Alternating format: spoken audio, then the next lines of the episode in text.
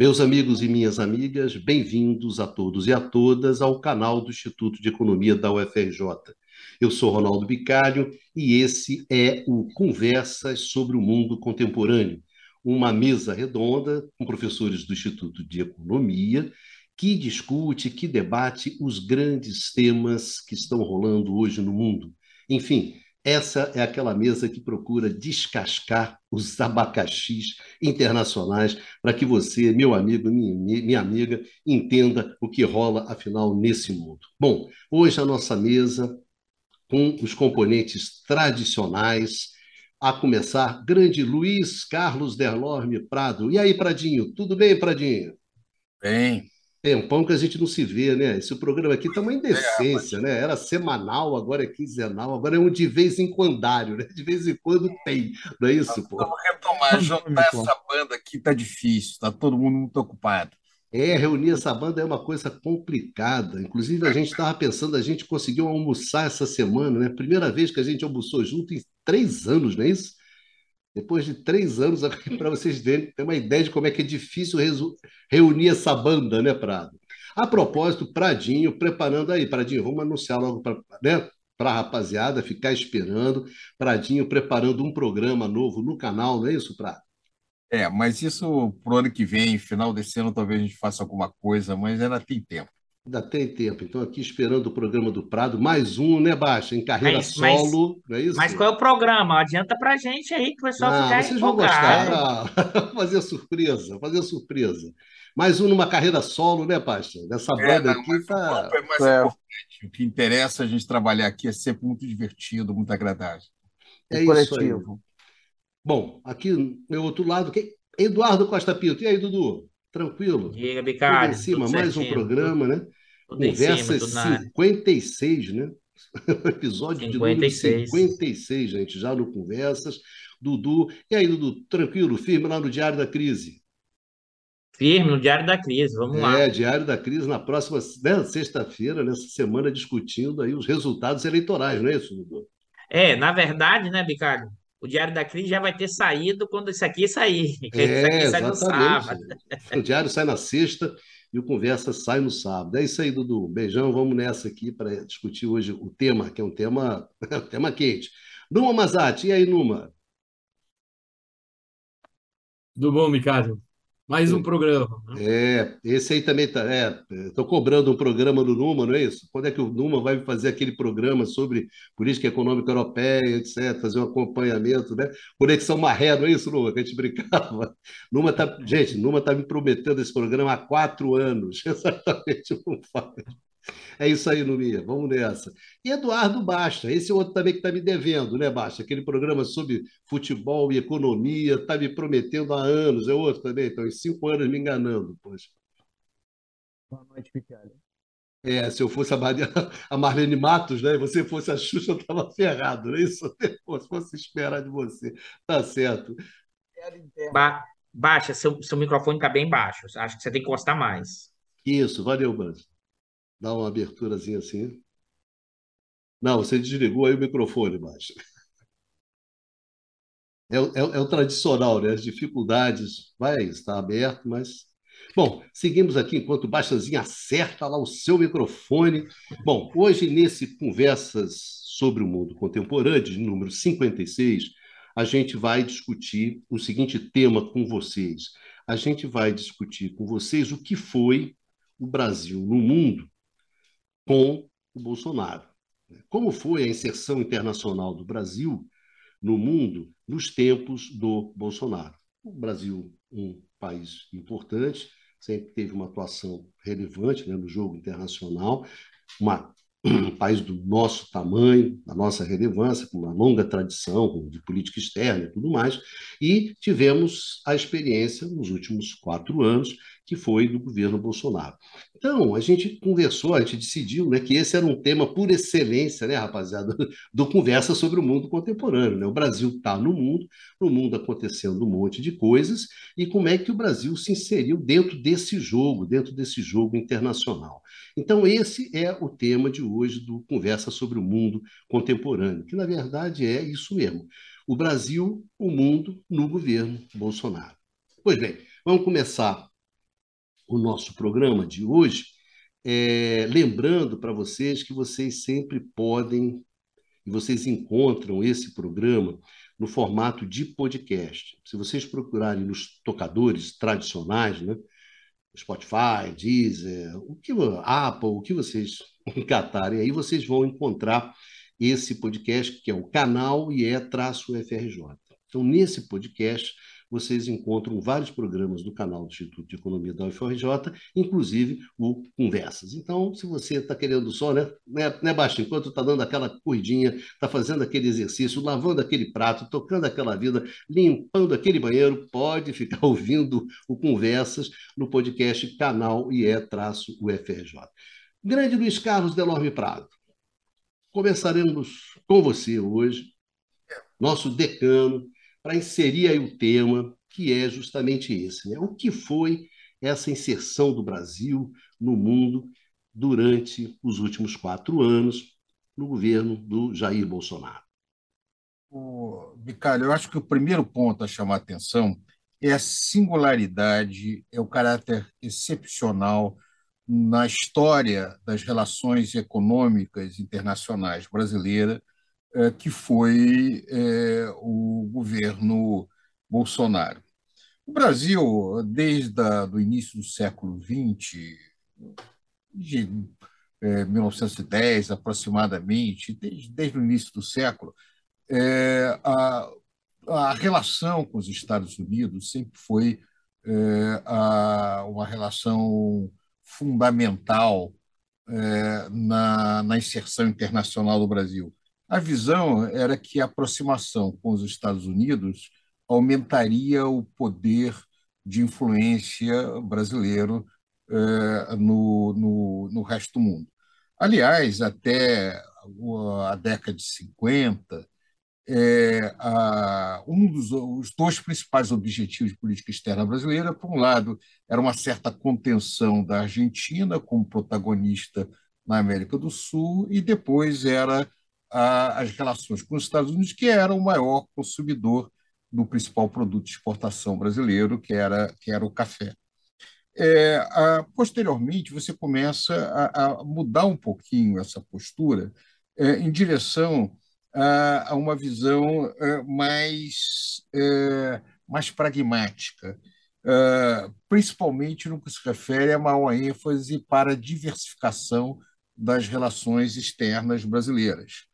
Ah, se nós pegarmos mesmo no regime militar, ah, você tinha um tipo de americanismo mais, ah, digamos, ideológico, tipo Castelo Branco, que é, enfatizava principalmente a convergência de valores, é, mas a maior parte do regime militar, o, o, o americanismo é, foi mais pragmático muito mais as oportunidades obtidas na aliança com os Estados Unidos e depois, principalmente Geisel, você vai caminhar é, para uma postura de que o Brasil é vocacionado para ser um global trader. Então, é, principalmente a partir de Geisel, você começa uma visão de que o Brasil é, é, um país pacífico, é um país que se relaciona com todo mundo e a sua política externa deve refletir esse tipo de visão. Ou seja, uma visão mais internacionalista, mais globalista, que tem as suas eh, variações. Por exemplo, durante o período do Fernando Henrique, você tem uma postura de, de maior aproximação com os Estados Unidos, o que não abria mão também da, de uma é, relação, de uma procura de outras alianças. Mas, é, em especial, nesses momentos, havia uma menor disposição de questionar a posição é, hegemônica é, americana e votações tendiam a ser um pouco mais aliada com os Estados Unidos. Nos governos do PT, é, a, vai ser caracterizado, continua a relação importante com os Estados Unidos, mas uma busca de diversificação, inclusive a construção de espaços na América do Sul. É, o, o, o aprofundamento do Mercosul, que, aliás, é, foi criado num contexto bem diferente, não é aqui o, espaço para se discutir com referência a isso, mas, de qualquer maneira, a, a ideia de é, de montar uma grande aliança na América do Sul, que o Unasul é uma das expressões desse processo, é, é na busca por uma certa autonomia é, estratégica nas relações internacionais. Nesse contexto, tem os BRICS e tem outras iniciativas do gênero.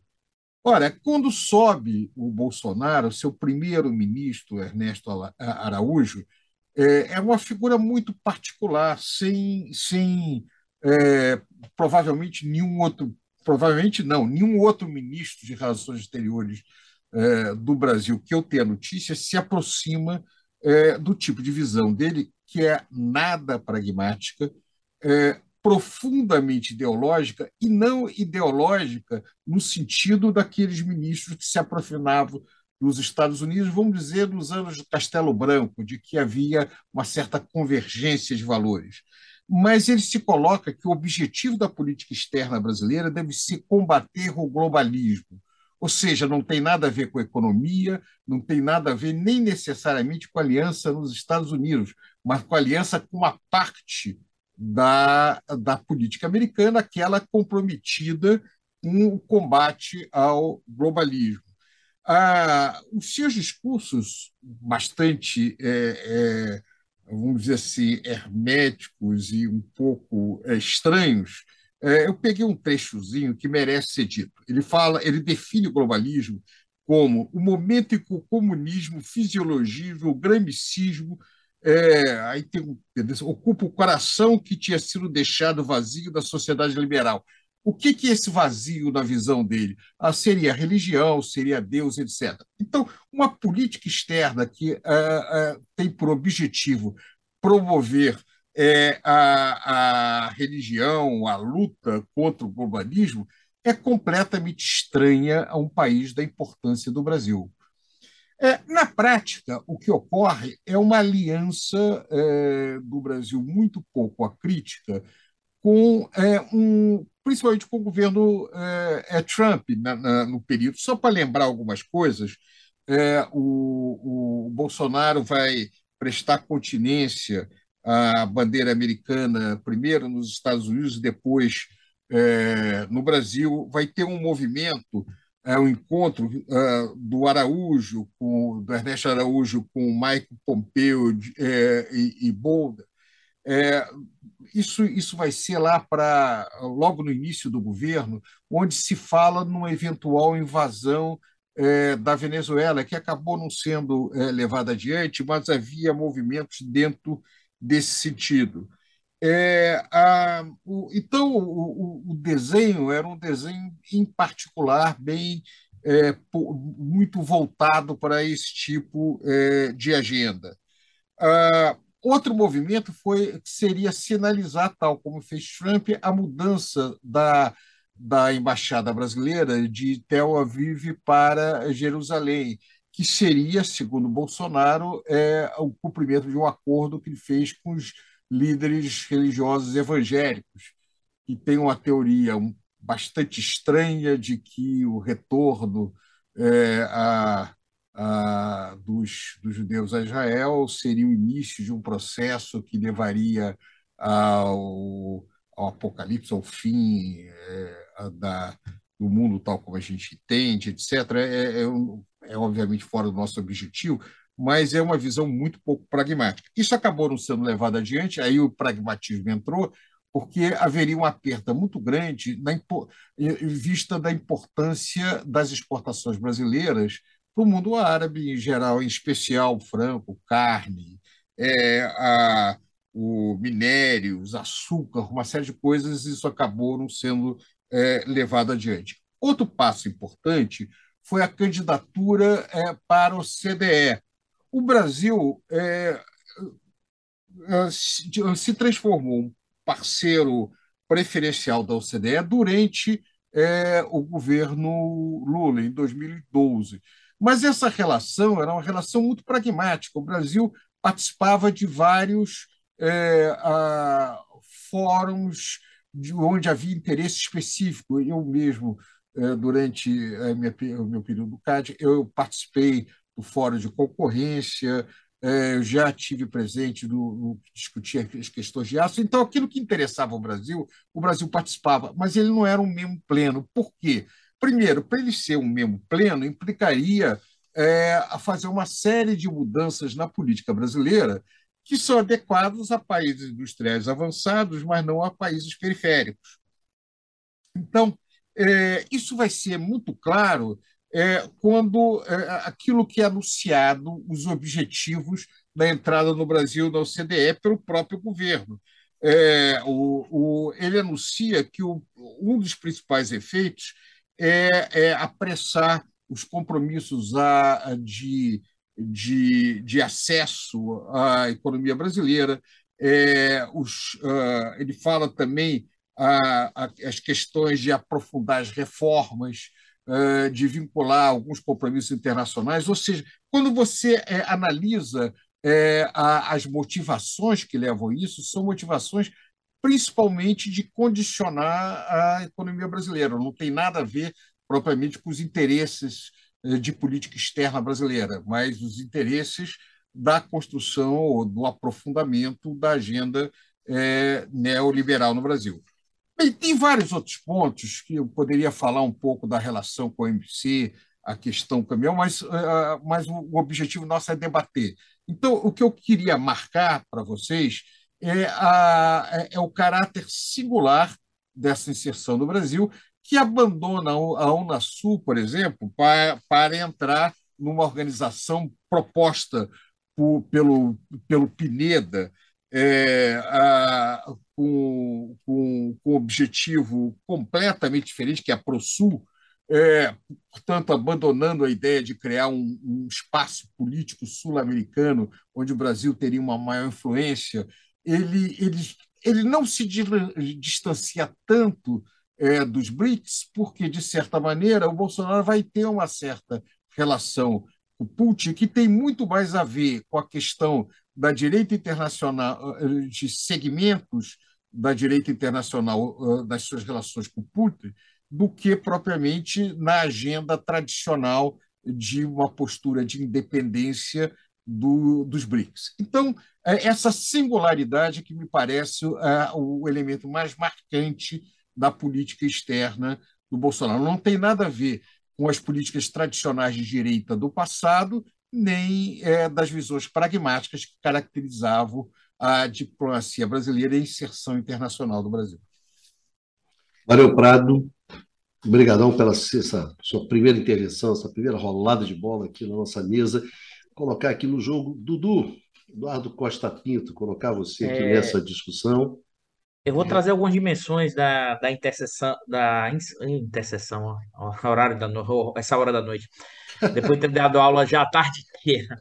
É, então faz o seguinte, dá uma, Dudu, faz o seguinte, dá uma respirada. Dá uma respirada. Respira, dá aquela desacelerada, segura essa, segura, vem com aquela malemolência baiana que é tocando a bola, entendeu? Não vem nesse estilo europeu rápido, que não é o seu estilo. Tá.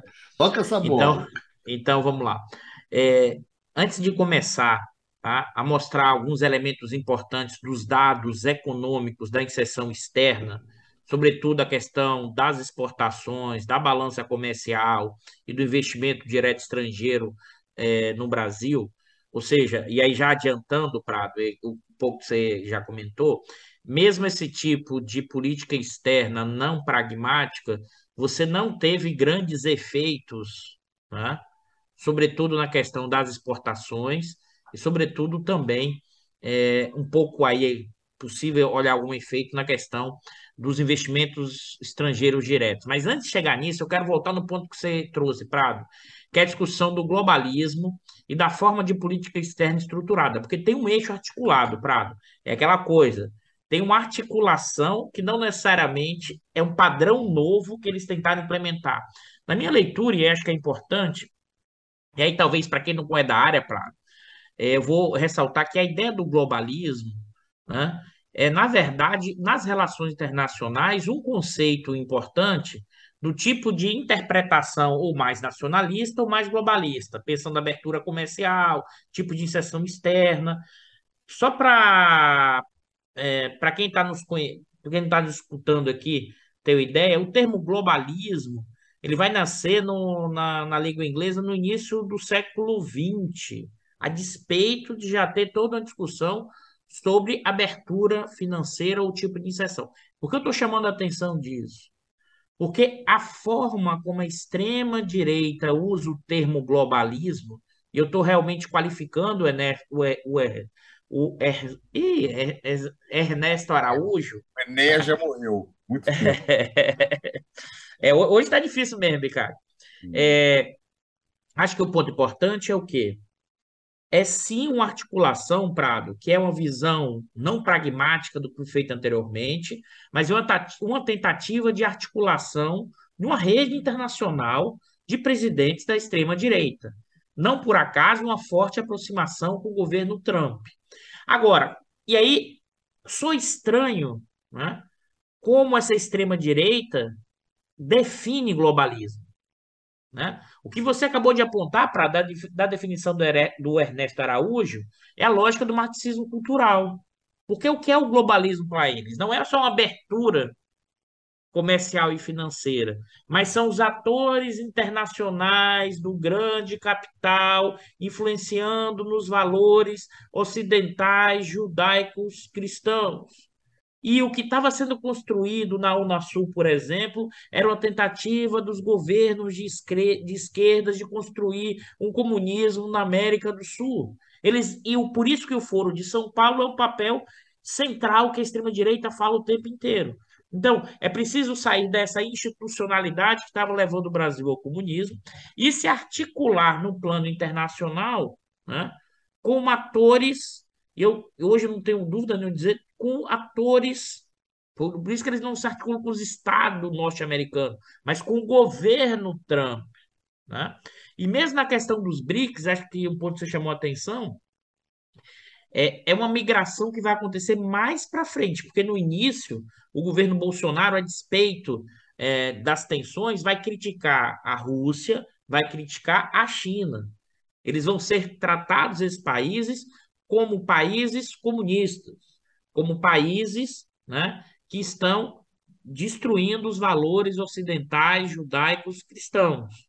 Porque o eixo dessa leitura, é aquela coisa, pessoal. Isso aí a gente pode achar a coisa mais estapafúrdia, mas eles operam e pensam dessa forma. Então, o globalismo que o Ernesto Araújo está falando, e o globalismo que a extrema-direita fala, não é a teoria das relações internacionais globalistas, mas é, é, tem dimensões que sim, tem elementos que sim. Mas é mais do que isso, é aí que é o ponto prático. É como se os atores internacionais, o grande capital financeiro, né? o Jorge Soros né?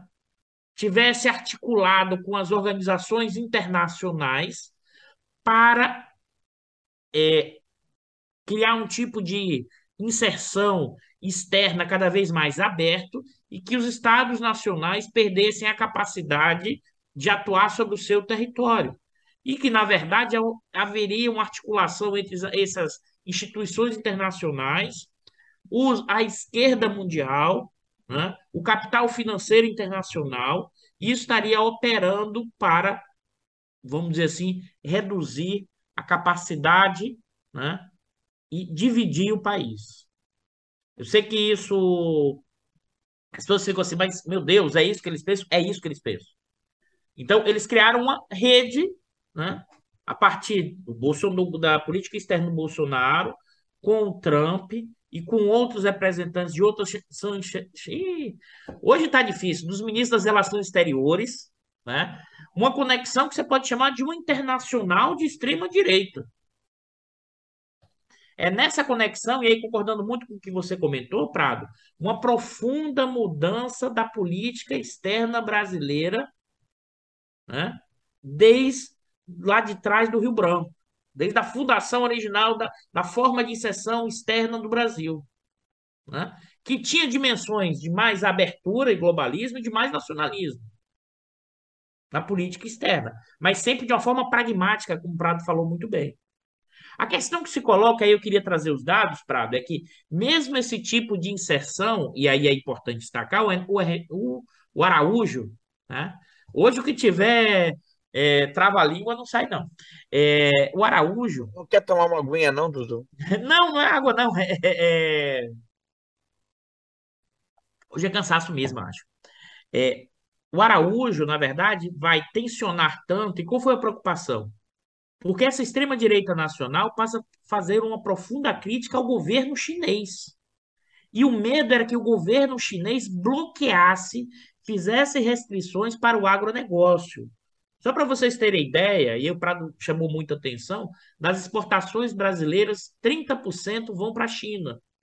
Desses 30%, né, é, basicamente, o que a gente exporta, primeiro da lista, soja, segundo, petróleo bruto, depois minério de ferro, depois carne desossada, depois é, óleo combustível, que é principalmente é, derivados de petróleo, milho em grãos, açúcar, café torrado, bagaço de outros resíduos de óleo de soja e pasta química de madeira. Se você olhar nessa configuração, para você ter ideia, os principais itens, quase 60% da pauta dos produtos de exportação são commodities.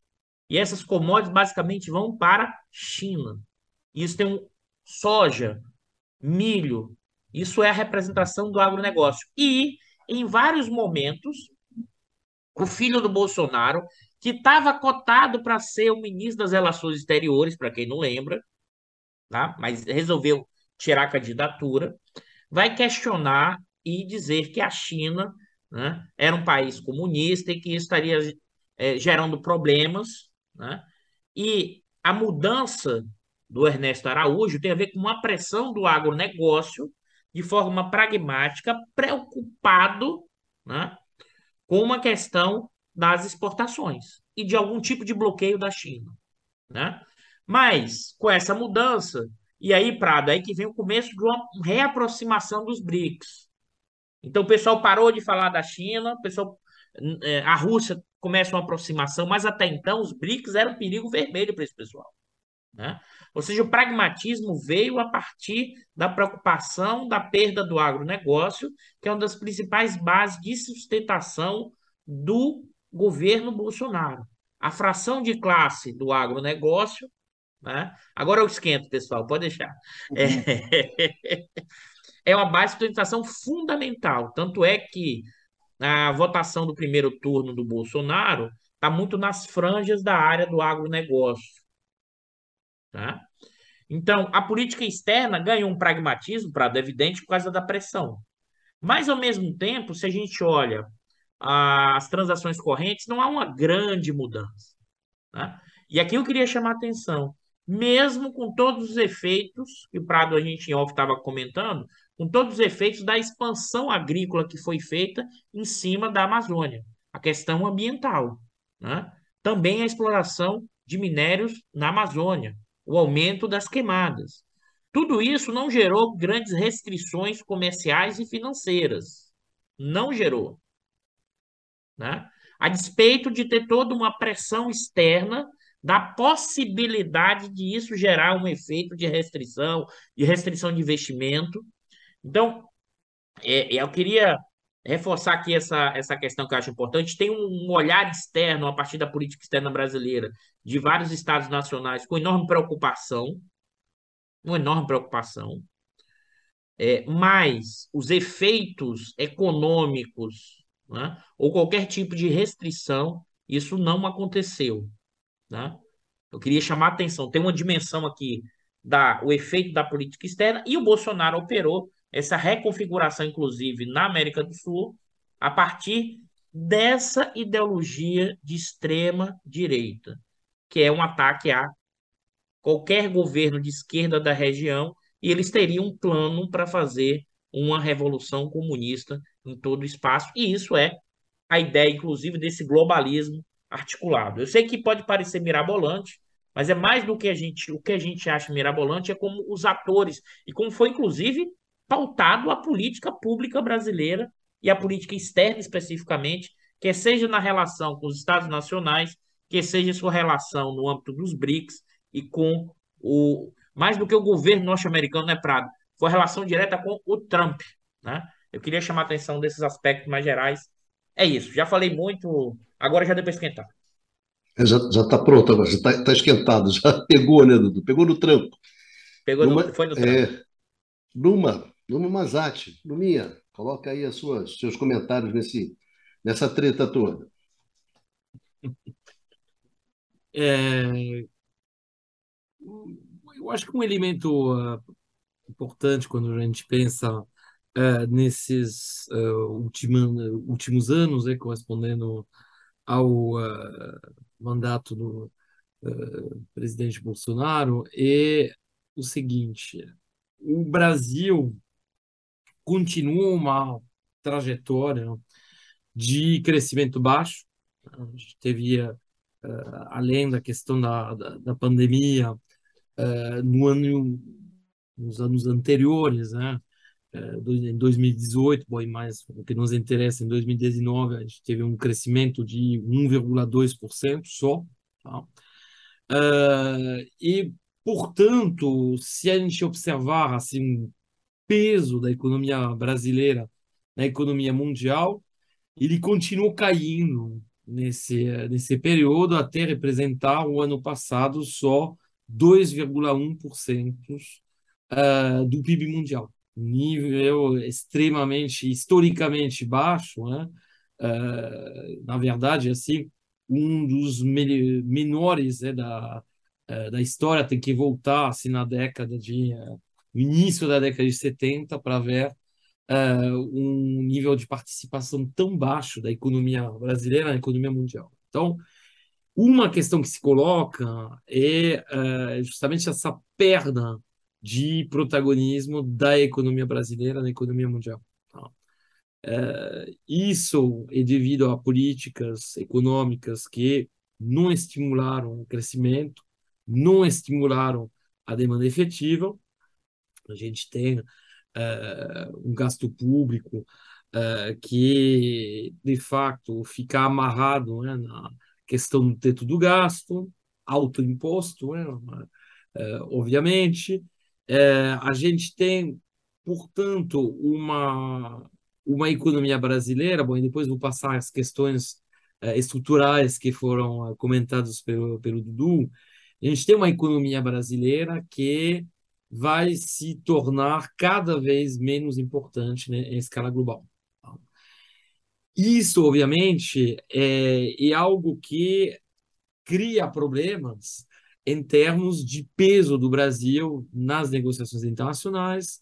Isso, e além da dimensão interna, né, de avanço da pobreza, de uh, avanço da desigualdade na distribuição de renda, de uma série uh, de questões né, que se aprofundaram nesses últimos tempos, nesses últimos anos. Né? Isso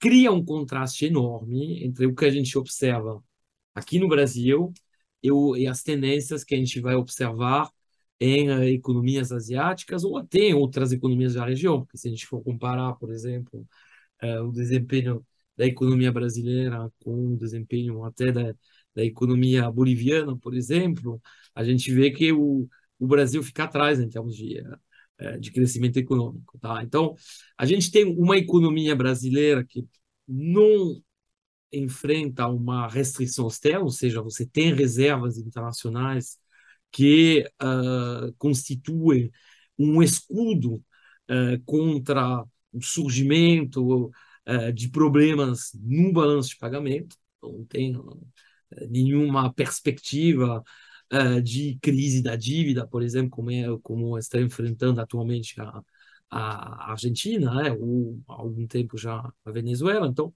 não tem restrição por conta da inserção externa da uh, macroeconômica da economia brasileira para adotar políticas de estímulo ao crescimento econômico. As únicas restrições, na verdade, são uh, ligadas a escolhas de política econômica. Escolhas que claramente não privilegiam uh, o emprego, não privilegiam a, o dinamismo uh, da economia como um todo, uh, e que acabam beneficiando, e aí a gente passa por, pela questão mais estrutural, é, como já foi apontado pelo Eduardo, ser, determinados setores. Tá? Então, claramente, o setor exportador, os setores exportadores de matérias-primas, que sejam matérias-primas agrícolas ou matérias-primas um, é, minerais, ah, de ferro, ah, mas também hidrocarbonetos, é, como o petróleo, como foi apontado pelo, pelo Eduardo, de fato, esses setores se beneficiam dessa política de uh, que não estimula a demanda interna e se beneficiam enormemente uh, da uh, desvalorização da taxa de câmbio que é um elemento assim que uh, vai prejudicar, pelo contrário, muitíssimo a população, boa parte, pelo menos, da população brasileira. Você sabe que no Brasil, quando você tem uma desvalorização do câmbio, isso afeta negativamente os salários reais. Isso afeta, portanto, negativamente a situação de boa parte da população e vamos dizer, de muitos setores também uh, de uh, atividade. Os que se beneficiam disso, obviamente, são os exportadores, uh, e particularmente os exportadores de matérias-primas. Essa tendência à primarização da pauta exportadora brasileira, ou seja, uma parcela cada vez maior representada pelas matérias-primas na, nas exportações brasileiras, e algo que cria um problema estrutural para a evolução da economia brasileira. Em si, ser exportador de matérias-primas não é um problema tão grande. Né? Tem país, deixa eu pegar um país como a Austrália, a Austrália é grande, tem uma boa parte da sua pauta exportadora constituída por matérias-primas. Tá? Não é um problema em si. Porém, de facto, uh, no caso do Brasil, a gente vê que, até por conta uh, do, uh, em parte pelo menos, né, uh, da concorrência dos produtos asiáticos, em particular chineses, o Brasil está perdendo participação nas importações dos outros países da região. Fazer muito tempo que boa parte das exportações de bens manufaturados do Brasil eram voltados para a região, para a América do Sul em particular, né? Uh, essa participação do Brasil no comércio regional e na, nas importações dos outros países da região vai diminuindo. Aí entra uma questão que uh, é a questão da, do abandono da política de integração latino-americana a nível econômico, a nível produtivo, comercial. Você pode até dizer que tem algumas tentativas, mas não é o, é, o aspecto mais importante. Tá? Essa característica, essa política de uh, integração da, produtiva da América Latina, que tinha sido um dos projetos uh, importantes né, das, uh, assim, os mandatos tanto do, do Lula quanto da Dilma Rousseff, é algo que desaparece com a chegada uh, do uh, Temer e esse desaparecimento e ainda mais forte, na verdade, com a presidência do Bolsonaro. Então, isso é um elemento, obviamente, que participa do aprofundamento dessa uh, especialização progressiva na exportação de matérias-primas do Brasil. E, obviamente, isso afeta as relações do, do Brasil, as relações econômicas do Brasil com uh, o resto da, da região. Então, o Brasil não é e deveria ter um papel de uma espécie de locomotiva, né? Uh, uma espécie de, ia usar o termo até de centrocíclico, um pouco exagerado talvez, mas pelo menos assim de ter essa capacidade de puxar as economias da região, então, é de longe a maior economia, quando o Brasil cresce, isso tem efeitos positivos também sobre a demanda efetiva dos outros países, leva a um maior crescimento desses outros países. o Brasil perdeu claramente esse papel. Tá? Não é irreversível. Né? Tem, obviamente, como retomar, mas certamente no período mais recente e, e o que aconteceu. Então, na verdade, se a gente pensa essa inserção brasileira na economia mundial, houve claramente uma degradação. O Brasil é menos, tem menos peso na economia mundial. O Brasil tem uma especialização uh, e uma diversificação, na verdade, da sua pauta exportadora cada vez menor. O Brasil não desempenha seu papel de economia líder, de locomotiva do crescimento no espaço sul-americano. E essas escolhas, como eh, essa escolha de inserção externa, né, de inserção da economia brasileira na economia mundial, ela tem, obviamente, consequências negativas sobre a própria população brasileira. Então, tem ambos os.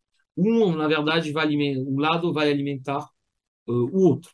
Sendo que, e aí eu vou passar a palavra para o nosso camarada Eduardo Baixa, uh, sendo que não há nenhuma, não nenhuma, estou exagerando, mas não há quase nenhuma forma de restrição externa para a adoção de políticas que estariam, uh, vamos dizer, mais focados no crescimento econômico e, pelo menos, na preservação do peso da economia brasileira na economia mundial. Paulo Luma, obrigado pela sua primeira, por essa sua intervenção inicial. E agora, Eduardo Baixa. E aí, Baixãozinho, o que, que você acrescenta aí nesse angu aí? O que, qual o tempero que você vai é. colocar? Olha, Bicalha, a pergunta que você colocou, né, que você fez, foi o Brasil, o, o Brasil de Bolsonaro no mundo. Né? Quer dizer, eu vou começar, na realidade, invertendo a pergunta, tá? Colocando o mundo né, durante o, o governo, é, o Brasil de Bolsonaro, né, durante o governo Bolsonaro. Tá? Por quê? Porque é, se o Luiz Carlos né, começou falando sobre a singularidade da política externa brasileira no governo Bolsonaro, em particular com seu primeiro-ministro, primeiro chanceler Ernesto Araújo, tá? É, que quebrava com uma tradição então né, na, uma, de pragmatismo por parte do Itamaraty, é importante chamar a atenção que nos Estados Unidos de Trump também houve uma política externa é, que fugiu completamente do convencional, né, que na verdade rompeu também com o que era a prática é, comum tá, da política externa norte-americana até aquele momento. E aí a gente chama atenção né, para os Estados Unidos se voltando contra instituições que ele próprio ajudou a criar né, e que tinham sido digamos, marcos da, constru da construção desse mundo da, do período da, da chamada Pax Americana. Tá? Além de outras coisas, como, por exemplo, voltar, virar as costas né, contra os velhos aliados da, da Europa, né, deixando-os baratinados. Tem uma, tem uma mudança em relação à política, eh, tem uma mudança da política externa em relação à Rússia, em relação ao que os democratas vinham fazendo, em particular. Tá? Então, é, não é só a política externa brasileira contra, com, com Bolsonaro né, que muda, na verdade, é, tem uma mudança na política externa dos Estados Unidos e, é, em muitos aspectos, bom, Bolsonaro queria emular, emular Trump e a sua é, política externa foi né, de um alinhamento quase que automático com os Estados Unidos, justamente, como o Luiz Carlos falou, é, rompendo com uma tradição de pragmatismo é, da política externa brasileira. E aí, realmente, nessa, nesse alinhamento, né, que tem um fortíssimo componente é, ideológica, ideológico, misturam-se elementos né, da.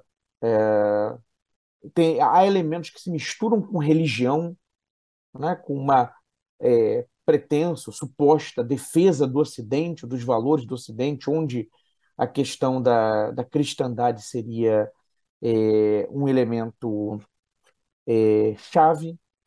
Tem a questão do alinhamento com a extrema-direita, que o Dudu falou, né, de uma, de uma, desse bloco, digamos, dessa internacional de, de extrema-direita. Tá? O Luiz Carlos eh, fez menção a alguns trechos né, de discursos do Ernesto Araújo. Vale lembrar que no seu discurso de posse ele encerra falando Anauê, né, que era o grito de guerra dos integralistas, né, que é a, a versão fascista aqui do, é, a versão do fascismo no Brasil nos anos 30, né, os camisas verdes. Então, é, enfim, essa é a primeira, primeira observação que, que eu queria é, fazer. Tá? É, agora, algo também que já foi levantado por, por algum de vocês, é, se houve né, uma ausência de pragmatismo, esse alinhamento quase que automático né, com os Estados Unidos e com forte componente ideológico e, inclusive, é, um certo choque, pelo menos retórico, com a China, né? É, e aí uma série de bravatas, né? que é, houve uma série de bravatas durante o governo Bolsonaro. Uma me lembro, por exemplo, do ex-ministro da Educação, né? que falou até coisas ofensivas, né? do Xing Ling, é, coisa até de muito baixo, baixo nível. Tá? E, então, houve, houve tensões, tá? mas na prática isso não se traduziu, tá? seja do ponto de vista das relações com a China ou é, da política ambiental né? que, é, do, do governo Bolsonaro, que irritou muito, em particular, os europeus. Tá? Não houve um impacto maior do ponto de vista é, dos dados econômicos quando a gente olha nas relações comerciais. Tá? Tem o jogo retórico, tá, da, da diplomacia, tá? É, mas não chegou-se ao ponto de haver algum rompimento mais é, relevante. Até porque, quer dizer, tem acordos que são, são seguidos, quer dizer, a gente tem um, um corpo técnico, a despeito das orientações que cima, um corpo técnico no Itamaraty muito bem treinado, então as coisas continuavam, é, continuaram é, em boa medida tá, acontecendo. Agora, tem o elemento que o Numa destacou, que é, é uma perda de relevância do Brasil tá? do ponto de vista do encolhimento econômico, né? de uma perda de, do encolhimento da participação, uma redução da participação do Brasil na economia mundial. Tá? Então, esse é um elemento importante, tá? que aí sim é, tem um impacto é, econômico, uma perda de peso do Brasil, tá? por a sua economia ter tido um desempenho pífio né, é, nos últimos anos. Eu acrescentaria a isso tá, um último elemento que aí foge um pouco do econômico, que aí é uma, uma, uma perda de, daquilo que se convenciona chamar de soft power brasileiro, pelo desgaste da imagem é, do Brasil, tá, o que leva a um encolhimento do Brasil enquanto ator ou, ou suas pretensões de é, anteriores, né, de ser um importante articulador e, e um protagonista é, nas é, relações internacionais. Tá? Então, além da dimensão é, econômica que o Numa destacou, né, que leva a um encolhimento do Brasil, tem também aí pela, pelo tipo de discurso e por manifestações que ocorreram nesse, nesse no governo pelo, por parte desse, do governo brasileiro do, do Jair Bolsonaro, uma redução do soft power do Brasil. Tá?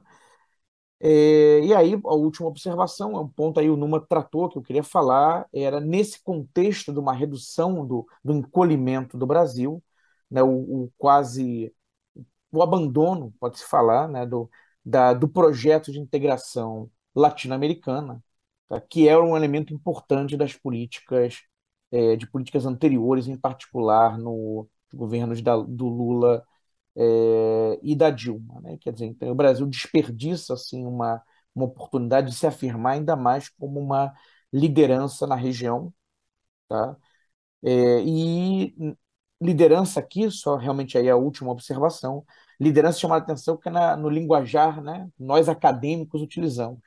Porque a turma no Itamaraty usar liderança, liderança é um termo proibido, né? não se pode colocar termo de ambição, de liderança, etc., é, é, nos documentos, no jogo né, da, é, das relações internacionais. Mas a gente aqui tem, essa, tem esse espaço para falar, e, e, era isso, de certa maneira, que o Brasil estava buscando e conseguindo, estava é, conseguindo se afirmar nesse contexto.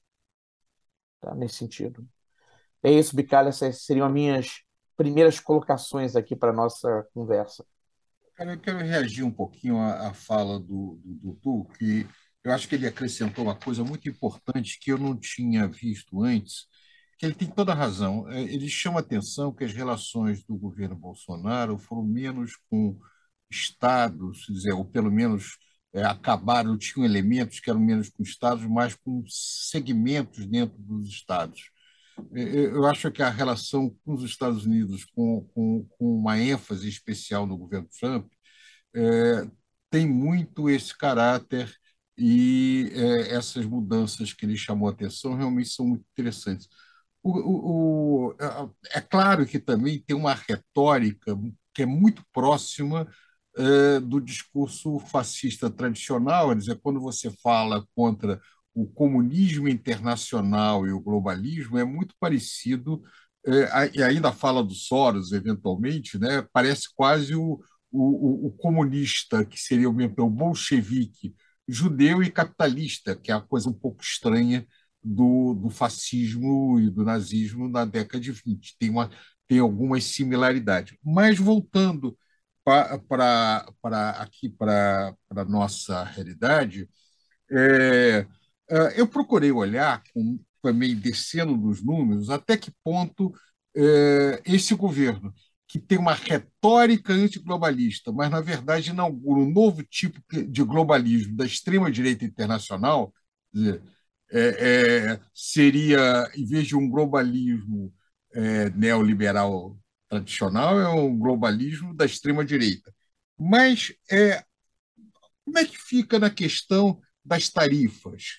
É, o, qual foi a política externa é, desse governo?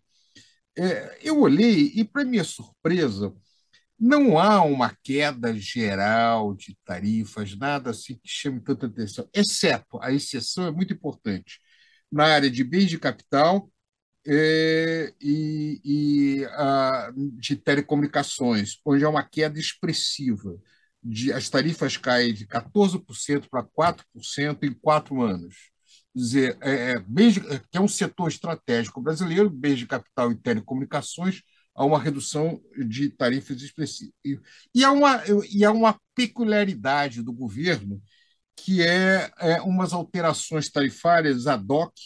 É, eu não vou entrar aqui na tecnicalidade do, do, da, da, de que o Brasil, para mexer em tarifas, ele tem um limite de 100 tarifas é, na, na TEC, na tarifa externa comum, tem algumas características, mas não é o caso de, de discutir agora. Mas chama a atenção para essa peculiaridade que essas alterações ad hoc, por exemplo, a redução das tarifas é, em, em, armas e pistolas, e, que não tem nada a ver com política, não tem nada a ver com nada, tem a ver com a questão da política externa, tem a ver com a questão interna brasileira de liberalização é, das é, das armas. E algumas liberalizações assim para pneus para caminhoneiros, né? pneus.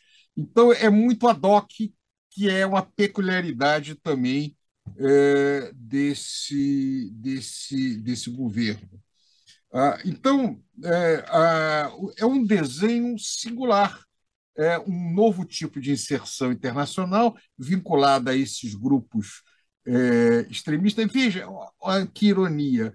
Falava-se que é, a, esquerda faria ligações internacionais com determinados setores é, com ideias similares. No entanto, a característica dos governos é, do, do, do, PT, em especial, foi um pragmatismo nas relações internacionais muito grande, uma autonomia, mas sempre uma relação também muito pragmática com os Estados Unidos e com a Europa.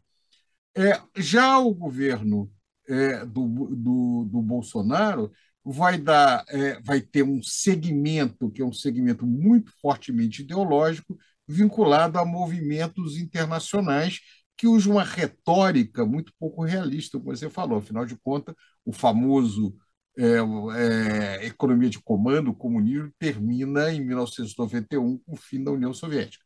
Então, não faz muito sentido esse, essa natureza de discurso contra a ameaça ao comunismo, não faz muito sentido. Mas é, essa junção com o, os determinados segmentos, é uma peculiaridade é, desse governo é muito forte. Eu queria rapidamente entrar também na questão ambiental, que é, que é fundamental para a gente entender as relações exteriores é, do governo do, do, do, é, do Bolsonaro também. É, a, a, a, ele, o governo Bolsonaro vê a questão é, do, do, a questão do meio ambiente como um ambientalismo ideológico, como Ernesto Araújo falava numa, numa palestra que ficou bem conhecida na, na Fijan. É, a, então, a ideia de que, faz, que, o, que o meio ambiente seria parte do marxismo cultural que o Dudu fala sempre como elemento muito importante. Então, ele rompe com um processo que vem desde é, década de 90, com o Fernando Henrique, é muito aprofundado no período Lula, de o Brasil estar tá na liderança de uma agenda de reforma na área ambiental. Então, sob o argumento que isso também é uma forma de marxismo cultural, é, ele se afasta, ele acaba não, não, conseguindo se afastar completamente, porque as pressões internacionais são muito grandes dentro disso mas, obviamente, as consequências de desarticulação interna são muito expressivas é, é, sobre esse aspecto. Então, na área externa, ele é um rompimento também com essa tradição brasileira em diversos governos de lidar é, de maneira muito proativa com a questão ambiental na área internacional. E, e, a questão ambiental, para além das pressões, possíveis pressões, tem uma pressão que é importante, sobretudo dos grandes fundos de investimento, os fundos verdes. Eles são importantes financiadores de compradores de títulos de dívida privada de grandes empresas brasileiras.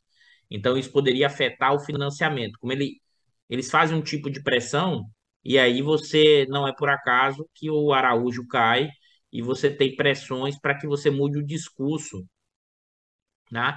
em termos de, de crítica profunda, como gente tinha comentado, sobre China e sobre. Então, assim, tem umas dimensões aí, e o próprio, o maior índice da, de, das queimadas lá na, na Amazônia, então você muda os, os, os, cientistas responsáveis, então o Mourão assume para fazer uma grande, uma grande cena política, leva uh, os representantes internacionais para visitar a Amazônia, ou seja, tem todo um jogo de cena que é construído para dizer que as queimadas, seus efeitos, têm muito mais a ver com com a esquerda interna que está divulgando informações dizendo que tem mais queimadas do que realmente tem e afetando, né, a, a, a, entre aspas, a opinião pública internacional e eles têm e eles supostamente teriam preocupação ambiental. Você tem um jogo aqui de, de, de dinâmica e retórica com medo de pressões, quer seja pelo agro ou quer seja pelo lado do financiamento. Mas se você observar, ao fim e ao cabo, Prado, mesmo com todas as pressões, né, eles continuaram operando, como a gente já, já comentou aqui. Eles fizeram grandes movimentos de praticamente desestruturar o IBAMA, mudaram regula regulamentações ambientais e a fronteira agrícola se expande sobre a Amazônia, a forma de exploração de, de minerais né, também e, e, é um ponto que é importante ressaltar, até o aumento das queimadas fora da área da Amazônia Legal, que tem a ver também com a falta de fiscalização do IBAMA, porque a queimada é uma forma de menor custo para limpar a pastagem. Então, o pessoal passou, eh, voltou a uma prática que tinha caído nos últimos anos. Mas a pressão externa gerou algumas movimentações do governo, né? Mas não mudou estruturalmente a trajetória, não. Tanto é que o, o, deputado federal Salles, que foi eleito agora na, no o São Paulo, ele vai cair né, do, do, do governo exatamente por questões de investigação de meio ambiente, da questão dos madeireiros, ou seja, tem um avanço sobre a floresta, e, a, e sabe qual é a preocupação aí de parte da extrema-direita, inclusive dos militares, Prado? É que, olha, essa discussão do ambientalismo, essa discussão da Amazônia é uma estratégia internacional para dominar o território da Amazônia e criar um território internacional. Ou seja, estaria ferindo a soberania nacional. Isso aqui, de novo, articula com os ambientalistas internacionais, a ON, as ONGs, são um braço desse marxismo cultural e desse globalismo.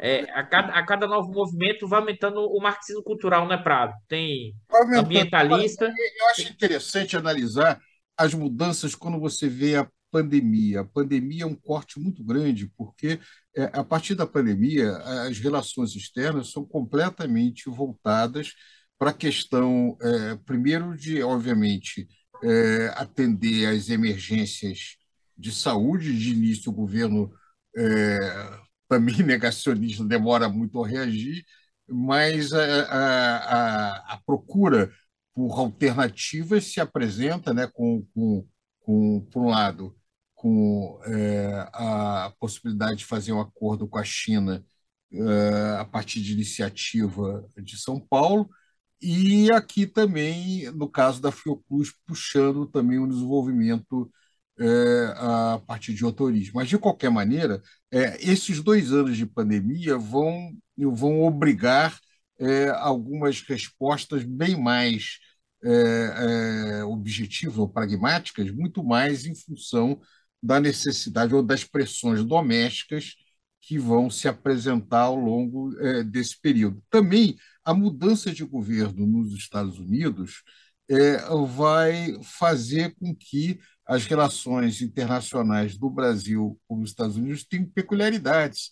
Como você falou, é, é, é bem curioso, o Brasil jamais se, se imiscuiu em, em, no, nos governos é, do qual ele tinha relações, seja na América do Sul, dizer, algumas manifestações como foram feitas é, contra governos sul-americanos, você só encontra algum precedente durante a ditadura militar, quando estava muito polarizado também a Guerra Fria é, na região. Mas, em especial, entrar na política americana é completamente fora da, da tradição brasileira e certamente contra os interesses brasileiros. Quer dizer, essas relações peculiares que se teve na mudança de um governo para o outro também é, marca a singularidade dessas relações econômicas e políticas internacionais brasileiras. Dizer, a, a, o ponto que eu estou chamando a atenção aqui para vocês é que essas relações, é, esse, esse governo,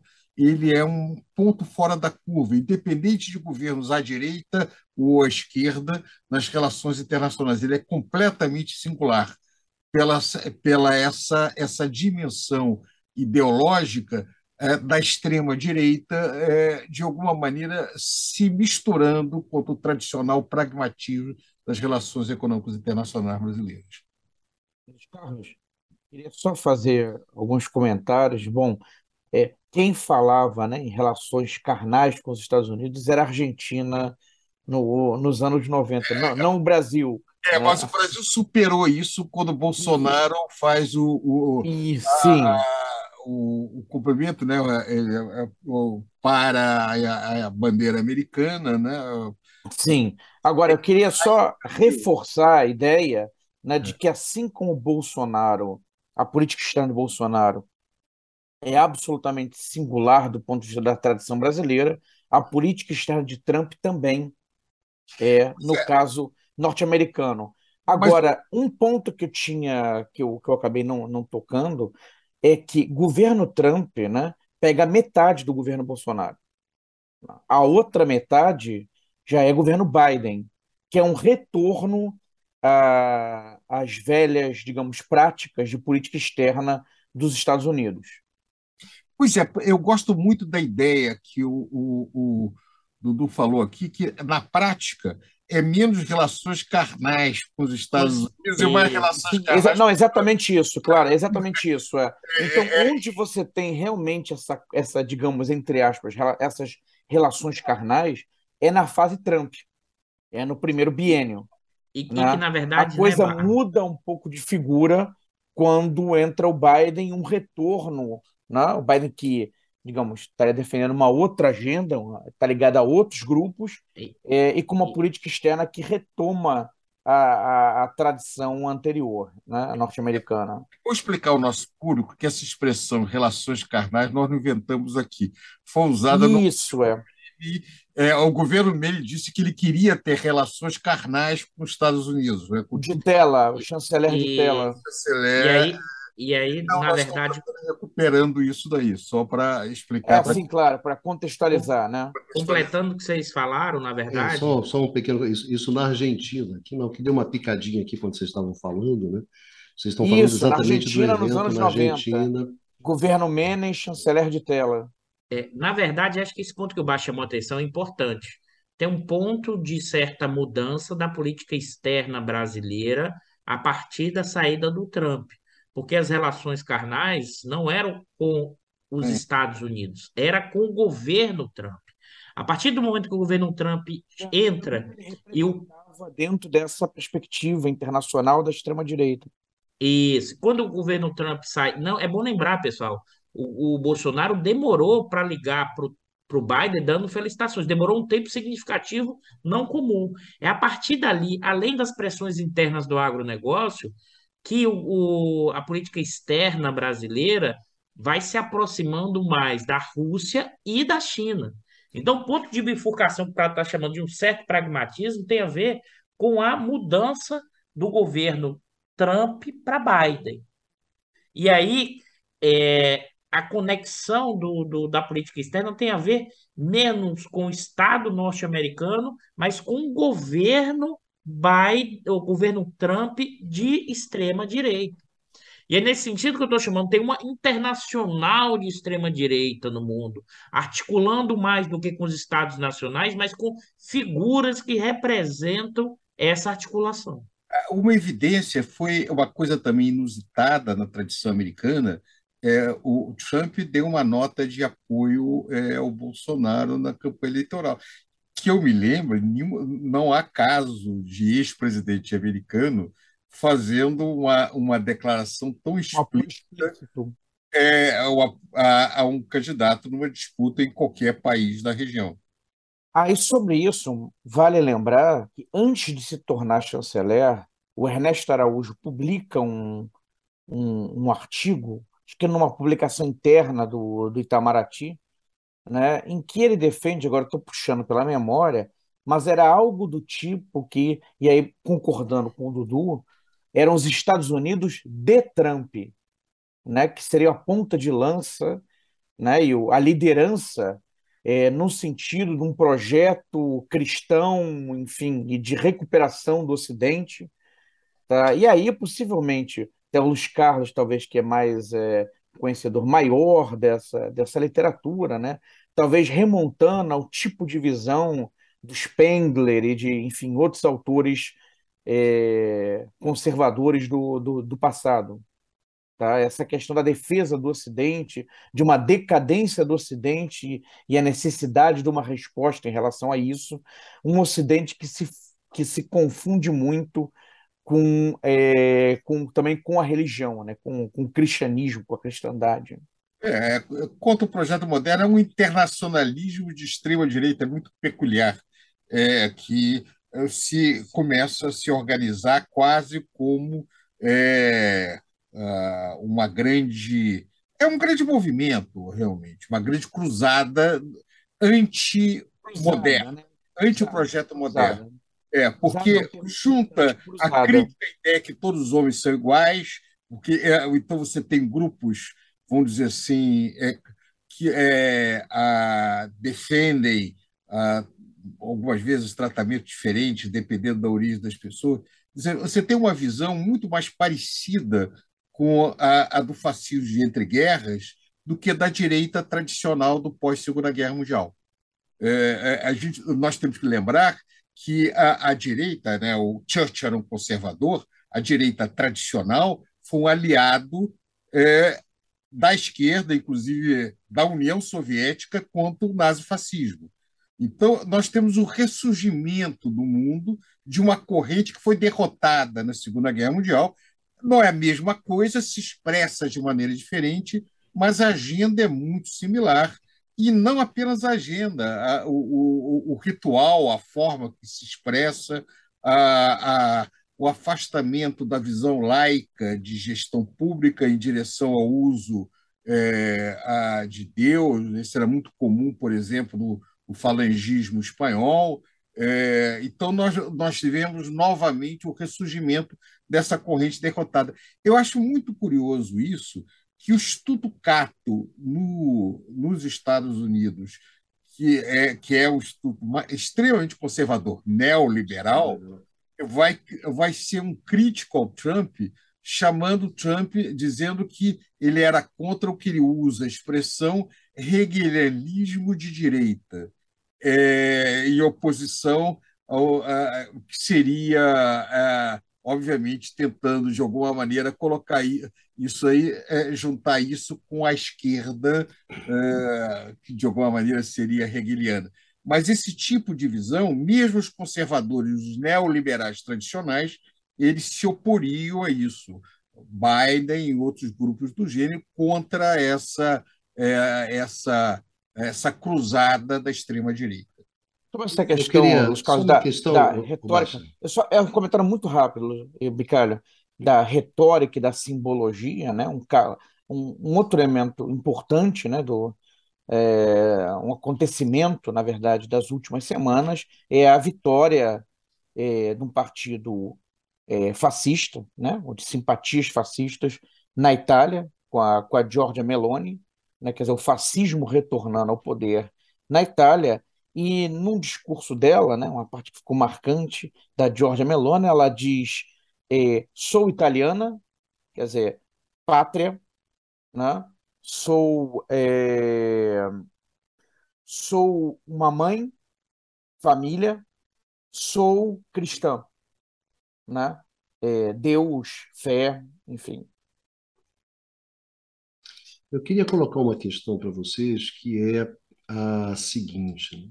Vocês estão colocando essa questão da singularidade, da inserção do mundo, né, dos tempos do Bolsonaro, em relação à inserção tradicional do Brasil, quer em termos da direita, quer da, de alguns de, uma de um, da, da esquerda que tenha controlado o país, que tenha gerenciado o país durante esses anos todos. Eu queria colocar, tudo bem, tem essa singularidade, consigo ver como é que você colocou a questão do Trump, a saída do Trump, a questão da, do pragmatismo, as pressões diversas que existem dentro do próprio país, é, que rebatem em cima dessa política, enfim, esse jogo todo que vocês falaram. Mas eu gostaria de perguntar o seguinte: você tinha um contexto internacional que já vinha marcado pela crise de 2008, da crise financeira, ou seja, você já tinha problemas econômicos, né, quando você pensava em termos da economia mundial.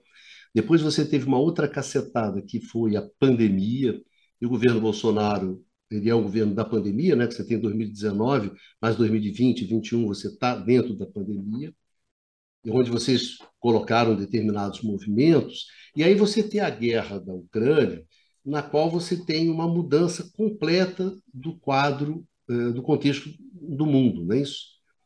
Então, eu, eu queria perguntar um pouco de vocês é, é, sobre esse ponto encaminhando aqui mais já para o final do programa, enfim, esse tipo de coisa, eu queria perguntar para vocês como é que bate a guerra, como é que bate essa mudança de geopolítica que muda radicalmente, é, digamos assim, a ordem mundial, que coloca desafios é, gigantescos para os países. Então, quer dizer, a, o jogo que já estava difícil, né, mesmo que você fosse tudo bem, o país está ótimo, não é isso? Você tá, seria um desafio gigantesco para o país. E, e como, é, como, é, que vocês veem essa questão assim? O Brasil, o Brasil no mundo com Bolsonaro, mas esse mundo que é um mundo completamente diferente do que era, sei lá, ano passado. Vamos colocar dessa maneira. Começar com você, Numa, que está quietinho aí ouvindo todo mundo começando a botar você no esse pepino aí. Bom, e aí tem a guerra. e aí? aí ah, eu acho que assim. E aí como é que você que sair, Brasil, é a gente está nessa nessa situação, obviamente, de é, de eleição, etc. Mas a gente tem que também é, tomar um pouco de distância. O Brasil, no final das contas, bom, mesmo se não nossa preocupação principal no programa de hoje e, uh, e nas nossas vidas, está inserido dentro de uma evoluções geopolíticas e internacionais, onde, é triste dizer, ele não tem absolutamente nenhum peso. Então, o Brasil é, da mesma forma que o Brasil é um tomador de preço internacional uh, para as matérias-primas, não decide sobre os rumos das evoluções dos preços internacionais das matérias-primas, também do ponto de vista geopolítico, o Brasil é um sujeito, tá? não é um protagonista, ele, porém, em um lugar que, obviamente, pelo peso que tem a economia brasileira no espaço latino-americano, como a gente já falou, pelo uh, peso uh, que tem o Brasil do ponto de vista demográfico na região e, obviamente, pela questão territorial, o Brasil é absolutamente fundamental e vai ser muito disputado. Vai ser muito disputado por razões, na verdade, um pouco diferentes em função dos atores que você for considerar. Como a gente já conversou em programas anteriores, hoje a grande disputa geopolítica internacional e geoeconômica internacional se dá de uma forma muito clara entre Estados Unidos de um lado e China do outro. Vamos fazer uma história do sistema internacional, mas basicamente, desde o fim da União Soviética, desde que Portanto, a China deixou de ser para os Estados Unidos esse aliado pragmático, eh, com o objetivo, obviamente, de enfraquecer a União Soviética, a China foi se tornando cada vez mais o grande oponente, grande, vamos dizer, contender né, eh, dos Estados Unidos. Isso, obviamente, do ponto de vista econômico. A China já se tornou a primeira potência manufatureira industrial mundial. Isso também em termos de projeção da economia chinesa. A economia chinesa tem uh, se projetado de várias formas. Bom, obviamente, a gente tem observado uma penetração cada vez maior, uma participação cada vez maior uh, da China nas importações de todos os países. A China também tem penetrado muito fortemente na questão das infraestruturas. A China tem comprado infraestruturas no mundo inteiro. Todo país que deixa, que não estabelece, vamos dizer, proteções, barreiras a entrada dos capitais chineses, todos os países que, portanto, deixam uma certa liberdade nesse ponto de vista, viram chegar investimentos chineses nessa área de infraestrutura. E o Brasil não é uma exceção. Pelo contrário. Temos com o Bicário um grande conhecedor do setor elétrico, então ele poderia falar com muito mais propriedade do que eu sobre, é, sobre o assunto. Não sou, no caso brasileiro, mas também em outros países da América Latina.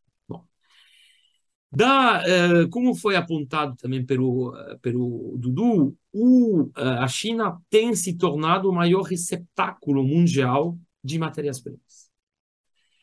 E a China tem hoje um papel cada vez mais protagonista, até pelo peso que adquiriu na produção industrial mundial e pelo peso que tem adquirido muito rapidamente e recentemente as empresas multinacionais chinesas na organização das chamadas cadeias globais de valor.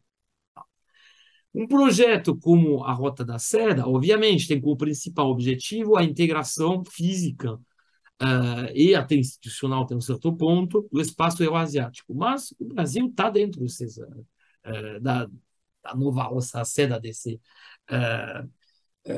desse novo projeto de integração da economia mundial. Então, a China representa o quê? Ela representa, um, essa potência, dois, ela tem essa penetração e esse papel cada vez mais importante para as economias uh, de quase todos os países, e ela representa um sistema, uma alternativa completamente diferente para a organização do sistema econômico uh, mundial, até criando instituições que representam uma espécie de espelho uh, de espelho multilateral, né, as instituições criadas depois da Segunda Guerra Mundial e dominadas uh, pelos Estados Unidos, como o Fundo Monetário Internacional, o Banco Mundial, como uh, o, a Organização Mundial do Comércio. Tá? Inclusive, essas instituições chinesas, pouco a pouco, vão esvaziando o conteúdo das instituições do sistema ONU, né, tradicionalmente dominado pelos Estados Unidos. Onde que o Brasil está nesse, nesse quadro? O Brasil é objeto de disputa. O Brasil é, bom, a gente teve, inclusive, exemplos uh, múltiplos recentes uh, de uma ingerência crescente dos Estados Unidos. Por quê? Porque houve uma, um certo déficit de atenção, né? já comentou isso em programas anteriores, em relação ao Brasil por parte dos Estados Unidos. Esse déficit de atenção talvez tenha culminado na década de 2000 com uma política externa eh, brasileira cada vez mais, uh, vamos dizer, autônoma, não alinhada, né? uh, que, portanto, se afastou até um certo ponto dos Estados Unidos, né? entrou em conflito, mas se afastou. Tá? E um, houve uma retomada de controle. Da mesma forma, se a gente for olhar a China, a China não deixa de ver sua influência, sua penetração em vários aspectos da economia brasileira crescer. A gente falou da parte de infraestrutura, você tem esse peso no comércio brasileiro, você tem um fato que hoje uma maior parte, enfim, mas uma parte significativa das importações de bens de capital, de máquinas, equipamentos, são oriundos da China. Então, você tem, na verdade, essa questão que se coloca para o Brasil. Como a gente já apontou, o uh, governo atual privilegiou, pelo menos de forma muito explícita, no período uh, da presidência do Trump, um, um alinhamento com os Estados Unidos, tá? que, na verdade, corresponde, aí acho que tem muito mais a ver com coisas de transição política, com elementos estruturais.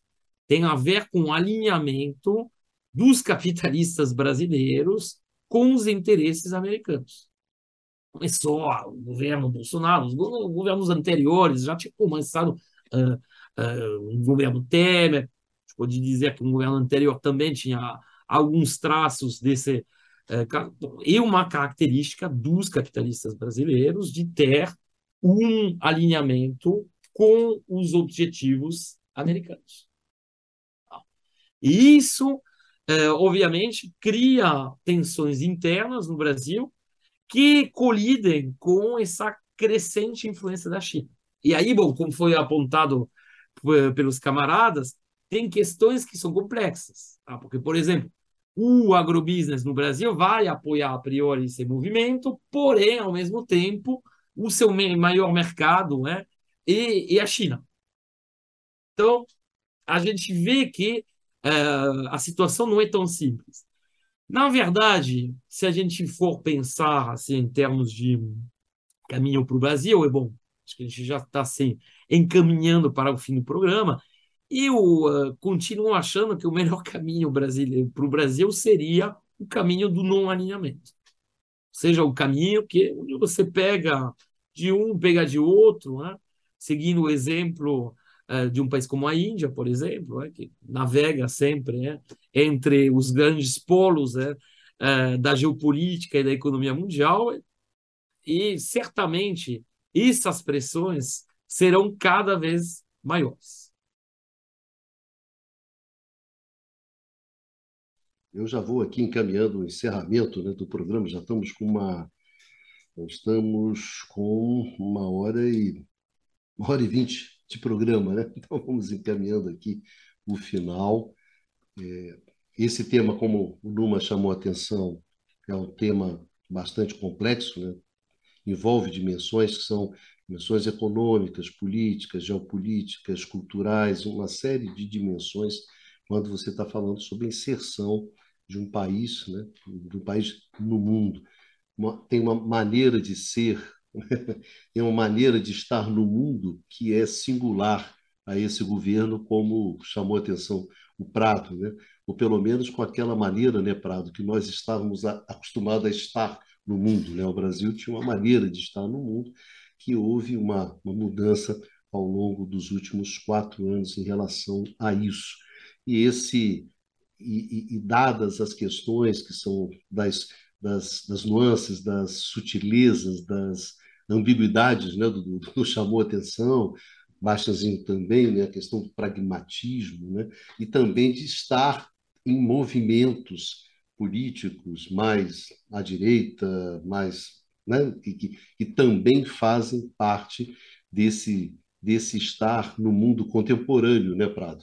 Também quando a gente fala tanto da contemporaneidade, há sem dúvida uma maneira de estar no mundo né, da extrema direita que é, digamos, é, é, é, peculiar a esse momento que a gente está vivendo. Então, evidentemente que esse é um tema, né, que a gente aqui na verdade, concordo com o Lula. Né? Dada a sua complexidade, nós levantamos aqui alguns pontos, algumas questões é, sobre isso. Por isso, eu ia convidar vocês para serem breves né, nas suas considerações finais, encaminhando aqui já para o final do nosso, do nosso programa. Começar com o nosso decano. Hoje começou, né, Flávio? Vou começar com você, Pradinho. Queria que você fizesse os seus breves comentários finais sobre esse tema do Brasil no mundo, Brasil do Bolsonaro no mundo. Breves comentários é com uma.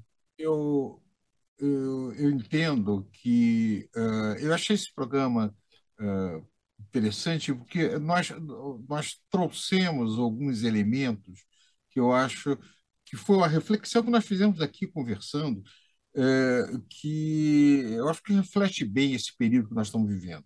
Claro que é, o momento do mundo é um surgimento de alguns desses movimentos de extrema direita que, a meu juízo, tem uma, uma não apenas uma retórica, mas uma estética muito similar, muito similar aos movimentos é, ultranacionalistas e fascistas do entreguerra. Né? Claro que trazido para o mundo contemporâneo. É o caso da Itália, da Hungria, é, de segmentos é, americanos. O, é, o Trump é mais particular, mas tem, mas tem alguns elementos é, dentro disso, porque o Partido Republicano tem as suas características tradicionais também, então lá tem as suas singularidades, mas você vai encontrar isso de maneira muito forte é, no, mundo, no mundo atual. E é esse caráter muito particular das relações externas brasileiras com grupos no interior de determinados países, que eu chamo a atenção, não ocorreu nem quando a direita estava no poder, nem no regime militar, nem quando é, os setores mais à esquerda estavam no poder, como no governo Lula, que sempre foram relações mais institucionais com é, países e não com governos. É, a, bem, dito isso, uh, o, é, dado essa singularidade, o que é curioso é que a expressão na área econômica foi menos grave do que poderia ser, dado é, a, a, a, um certo grau de aventura, de, de aventura no plano político. Isso também eu acho que o Dudu é, apontou bem, embora tenha algumas coisas muito graves. Por exemplo, é a questão da, da, do comportamento na área de meio de capital e telecomunicações, só para pegar alguns, a questão ambiental, que é extremamente grave, é, e o uso ad hoc de reduções de tarifas em determinados setores, tem uma série de coisas muito preocupantes, mas, no, mas foi menos grave do que poderia supor, dado a peculiaridade dessa política externa. Acham? Pegar aqui o último gancho do, do Numa, né, sobre essa questão do não alinhamento. Né? É, se é, prosseguirmos nessa tendência, né, se apresenta quando uma nova bipolaridade, de fato, é, o caminho mais interessante é o do não alinhamento, né, de manter boas relações com as duas principais potências, é, procurando extrair vantagens econômicas é, por meio de negociações é, de ambos os lados. Tá? A questão, ao final, é até quando dá para fazer isso? Porque dependendo de como as coisas do encaminhamento e ao longo do tempo, pode chegar um momento em que é, seja cobrada do Brasil, assim como de outros países, é, uma tomada de posição. E aí a, a posição do Brasil, ela talvez fique um pouco desconfortável, porque a potência emergente é a China, mas o Brasil está muito perto dos Estados não tão perto quanto o México, mas está muito perto dos Estados Unidos e numa área que é considerada pelos norte-americanos como sua zona de influência. Então, isso coloca, pode colocar, eventualmente, aqui a gente está falando de maneira absolutamente hipotética, né, é, sobre o porvir, é, mas pode colocar uma questão delicada. Valeu, Baixo. Obrigado. Costa Pinto, suas considerações finais. Vamos lá. É, se a gente observar é, é, política externa brasileira, e não só política externa, mas o tipo de inserção do Brasil no mundo, e como diz o número, os camaradas já falaram aqui bastante, é, a despeito dessa política externa não pragmática, vinculada a uma questão de valores de extrema-direita e sua articulação com governos específicos, sobretudo o governo Trump, é, o que me chamou a atenção, e aí por isso que eu olhei e trouxe os dados, isso não afetou de forma significativa o tipo de inserção externa em termos de investimento estrangeiro direto, reduziu um pouco, mas numa escala não tão grande, e da questão do comércio. Eu queria chamar a atenção de uma coisa que eu acho importante, e aqui até para a gente ter um cuidado, essa trajetória desse tipo de inserção externa mais passiva, sobretudo vinculada ao agronegócio, à questão de commodities, é uma trajetória que a gente está vivendo dos últimos quase 20 anos. Com a perda da indústria, com o nosso tipo de inserção, com o agronegócio ganhando cada vez mais força, com o Brasil cada vez mais produzindo commodities. É uma trajetória que a, a, o governo atual aprofunda, né? mas é uma lógica que é importante pensar na longa, num prazo maior. É um dos nossos problemas estruturais e tivemos, e ao longo desses últimos anos, com enorme dificuldade de reverter essa trajetória. É evidente que no âmbito da política externa, tá? os governos anteriores, sobretudo os governos do PT, tiveram uma política externa, outro tipo de atuação no mundo, uma política externa altiva e várias formas de negociações, né? Mas no que diz respeito ao tipo de inserção econômica, né? E aí o que o Numa já alertou muito bem, é uma inserção cada vez mais econômica passiva no âmbito da economia mundial, e que a gente não tem capacidade de influenciar em preços, cada vez mais sendo fornecedor de commodity, né? sobretudo para a China. Só que tem um embrólio aí, que o Baixo já chamou atenção. Seria interessante, num mundo desse, cada vez mais tensionado, numa disputa hegemônica de China e Estados Unidos, e é bom lembrar, com a Rússia no meio do caminho, né, com a questão da guerra da Ucrânia também nesse meio, né, é uma, manter uma posição, na verdade, reconfigurar a política externa para uma posição pragmática, né, para tentar oferir o mais possível. Mas, evidentemente, como Baixo alertou, tem uma tensão. Qual é a tensão? A tendência de um alinhamento, sobretudo se o, esse governo atual se mantiver, de um alinhamento com os Estados Unidos. Mas o agro depende da, do mercado consumidor chinês. É evidente, aqui é importante, por que não teve grandes retaliações? Porque a China é pragmática. Ela opera menos no plano ideológico, ela, não, ela negocia com qualquer governo. Só não pode dizer que o governo chinês né, fere os direitos, o partido tem problema, como os filhos de Bolsonaro dando falando e pararam de falar. Isso não pode fazer. Né?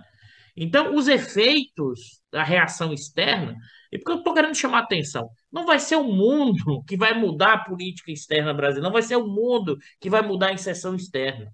E muitas vezes fica esperando saídas externas para os problemas que têm que ser resolvidos internamente, na configuração de política e na forma de inserção que a gente tem que ter na economia mundial.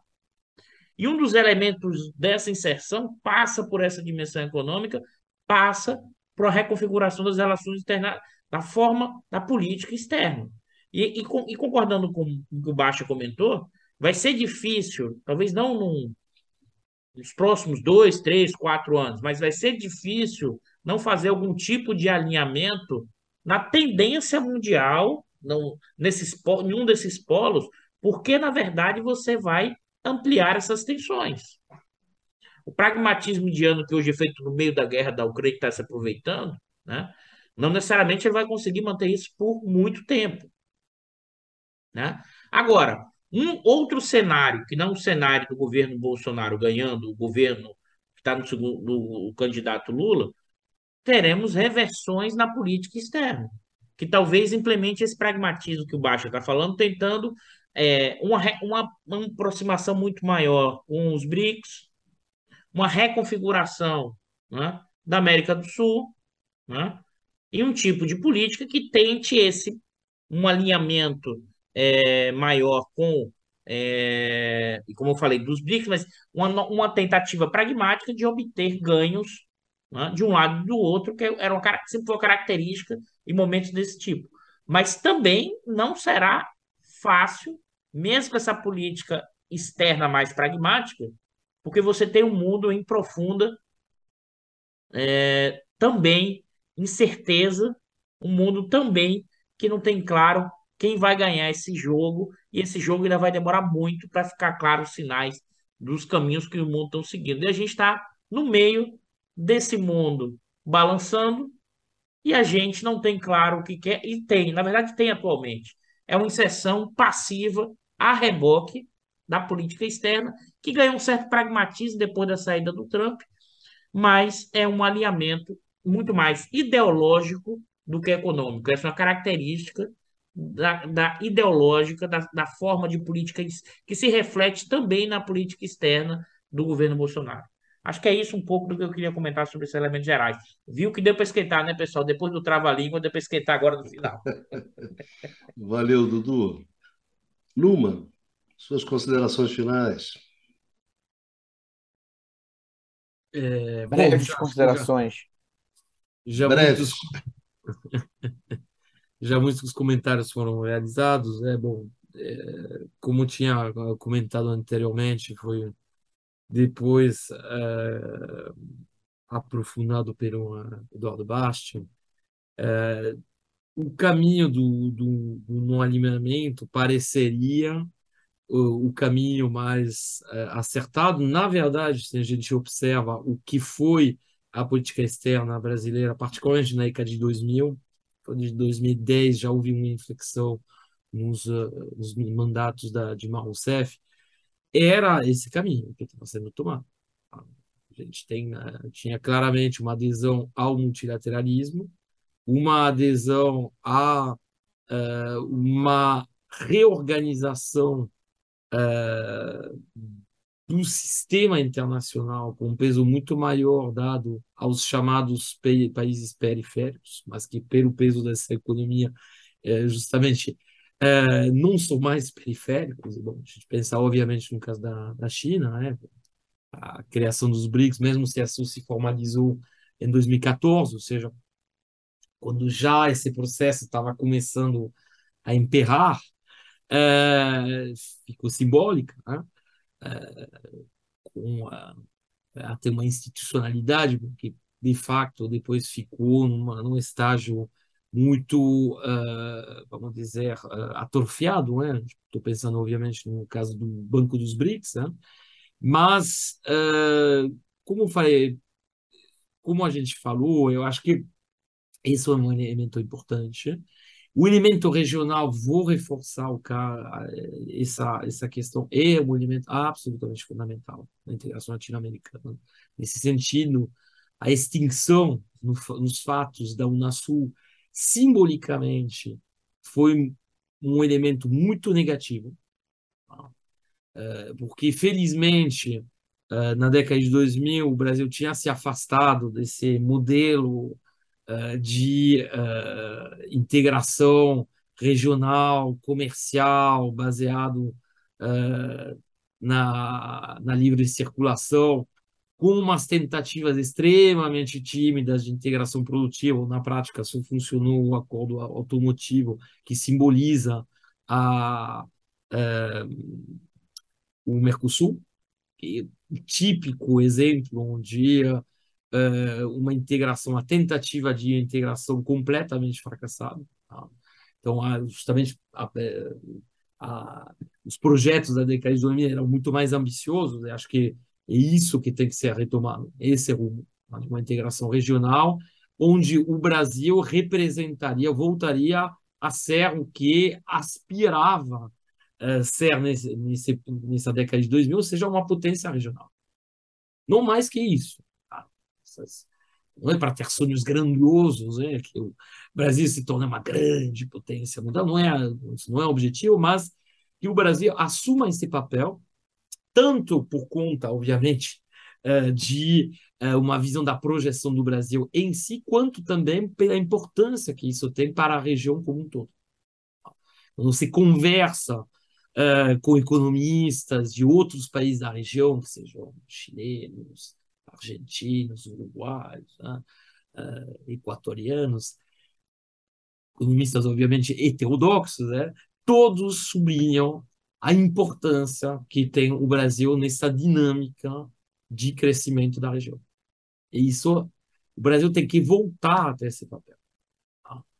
E, uh, nesse sentido, as dificuldades aventadas tanto pelo Eduardo Baixo quanto pelo Eduardo Costa Pinto, né?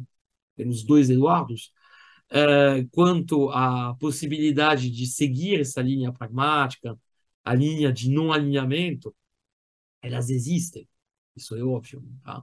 Mas eu acho que o exemplo, por exemplo, de uh, alguns países que conseguem manter essa essa posição uh, pode ser uh, pode ser interessante. Eu acho que o Brasil tem até por conta do histórico dizer diplomático que foi relembrado pelo Luiz Carlos, o Brasil tem essa capacidade. Tá? E mas mas de fato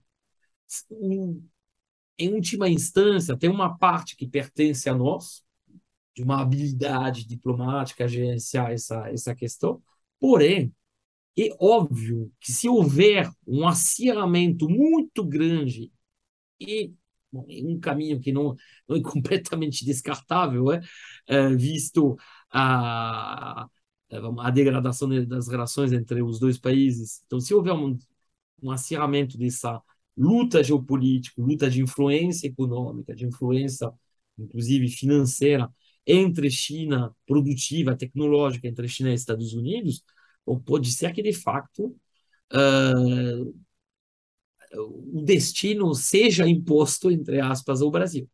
E se for o caso, infelizmente, o passado já mostrou que os Estados Unidos, por uh, razões variadas, uh, mas uh, particularmente por conta da representação muito forte dos interesses americanos dentro do capitalismo brasileiro, por conta da situação geográfica e por conta da, vamos dizer, da fraqueza bélica do Brasil, os Estados Unidos provavelmente acabariam impondo suas, seu, assim, suas vontades, né, sua dominação, se realmente chegarmos a esse ponto. Mas a gente não, não sabemos é, como é, isso vai, vai se configurar, é muito difícil, não temos como prever. Só que, de fato, o Brasil não pode mais se transformar em uh, torcedor de um governo, como foi uh, uma parte do, do, desse mandato uh, do governo Trump, ou depois, como tentou ser de outros governos. Né?